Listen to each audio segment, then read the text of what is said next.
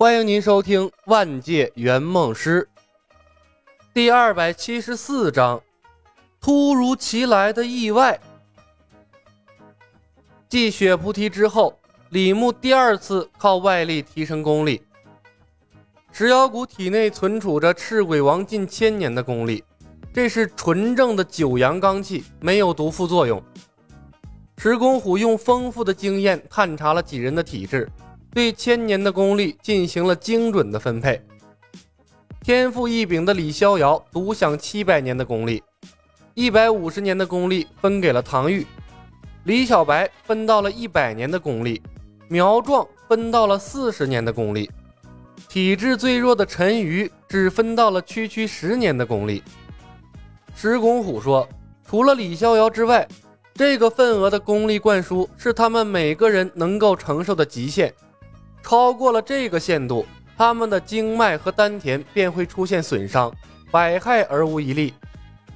对此，李牧深以为然。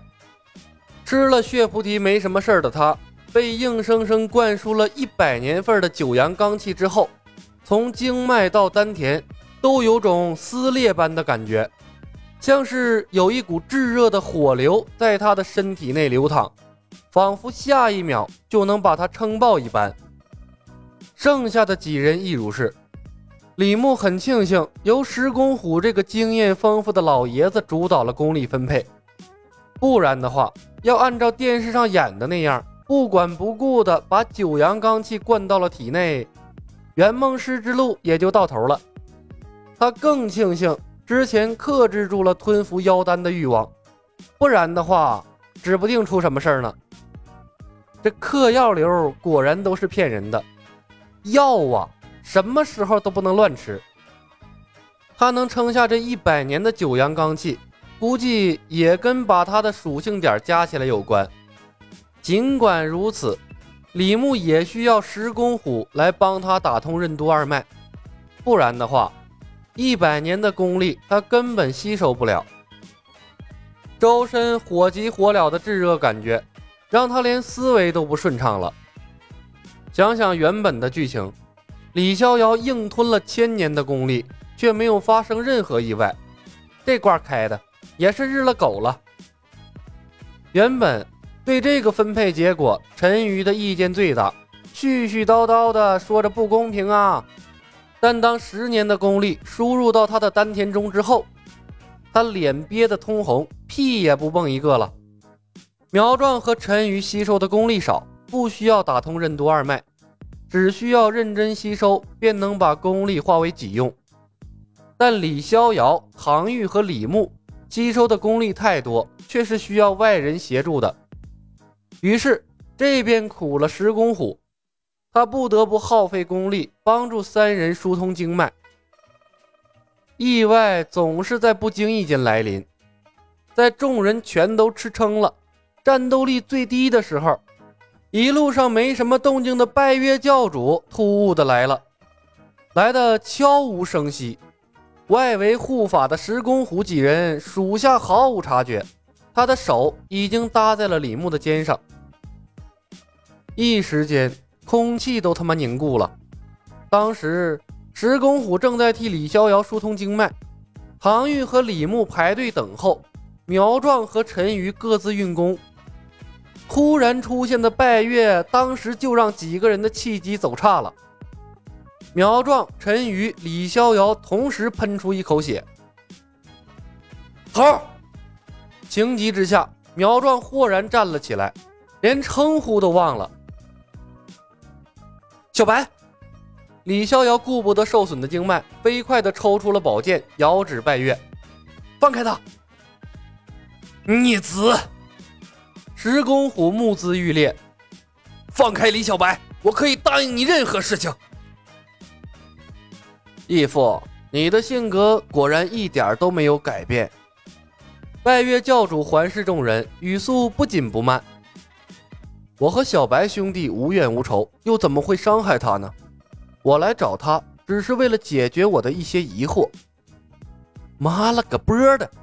感受着拜月搭在他肩膀上的手掌。李牧一动都不敢动啊！这是他这么多任务第一次距离大 boss 这么近。好吧，这是他成为圆梦师以来唯一被大 boss 制住的一次。此时此刻，他才切身体会到了拜月的可怕，无声无息呀。什么雄霸啊，地是天呢？和他比起来，low 爆了。怪不得这家伙一直没出现，感情在这儿等着他们呢。李牧轻轻咽了口唾沫，骑虎难下。他是正式圆梦师，这种情况下，放弃任务是最佳的选择。他会直接回圆梦公司，任务失败，他又没什么损失。可是。偏偏这个时候，他的体内刚刚被灌进了一百年的功力，痛不欲生，需要打通任督二脉，才能把这汹涌澎湃的功力收归己用。不然的话，随时会有心脏爆裂的危险。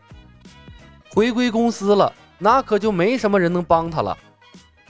万界圆梦公司又不是主神空间，不提供售后医疗服务。回去之后。除非立刻进入诛仙之类的高武世界，不然的话，除了等死儿，没有任何办法。偏偏呢，圆梦公司的任务还都是随机的，那鬼知道会给他派一个什么任务啊？万一是什么漫威世界，钢铁侠的智力再逆天，恐怕也他妈解决不了经脉的问题吧？见他妈鬼了！贤者时间和人格赋予两项技能，在这一刻似乎都失去了作用。贪婪呐，果然是原罪。如果他体内没有这足以要他命的一百年的功力，他早拍拍屁股跑了，哪有这么多顾忌呀？和小命比起来，任务算个屁呀！石界人，放开他，我可以任你处置。石公虎明白李小白的重要性。冷着脸做着自以为是的牺牲性谈判，义父，你对我的重要性远不如李小白。拜月教主语气平淡，目光所指之处睥睨众生，仿佛众生皆是蝼蚁一般。放开我二弟，不然我杀了你！李逍遥急道：“小兄弟，你现在这么毛躁，比十年前差太多了。”拜月教主柔声说道：“不过现在有了两个替代品，你的作用似乎不太大了。放过他们，我跟你走。”生死之间，李牧果断做出了抉择。他微微一笑：“教主，如果你调查过我，应该知道，这段时间一直是我在引导所有的事情。”当然，拜月教主笑了笑。我钦佩你的智慧和勇气，但我更疑惑你们的来历。我可以为你解惑，甚至帮你实现理想。”李牧笑道，“比起这些愚昧的人，其实我更欣赏你的智慧。”“哈哈，是吗？”拜月教主笑问。“当然。”李牧说道，“教主，咱们两个做的事情都是一样的，都是在改变这个世界，虽然方法不同。”但结果应该是一样的。这个世界上不缺聪明人，但缺少的是有智慧的人，不是吗？哈哈哈，说的没错，我们应该找个地方好好谈谈。拜月教主看了石公虎一眼，保持搭在李牧肩膀的状态，在众人的惊呼中闪现出了包围圈。几次之后，李牧的视线里已然看不见李逍遥等人。他不由暗暗叹息了一声：“哎呀妈呀，这是真 BOSS 啊！若不是剧情杀，李牧和赵灵儿根本没有一丝胜算。”本集已经播讲完毕，感谢您的收听。喜欢的朋友们点点关注，点点订阅呗，谢谢了。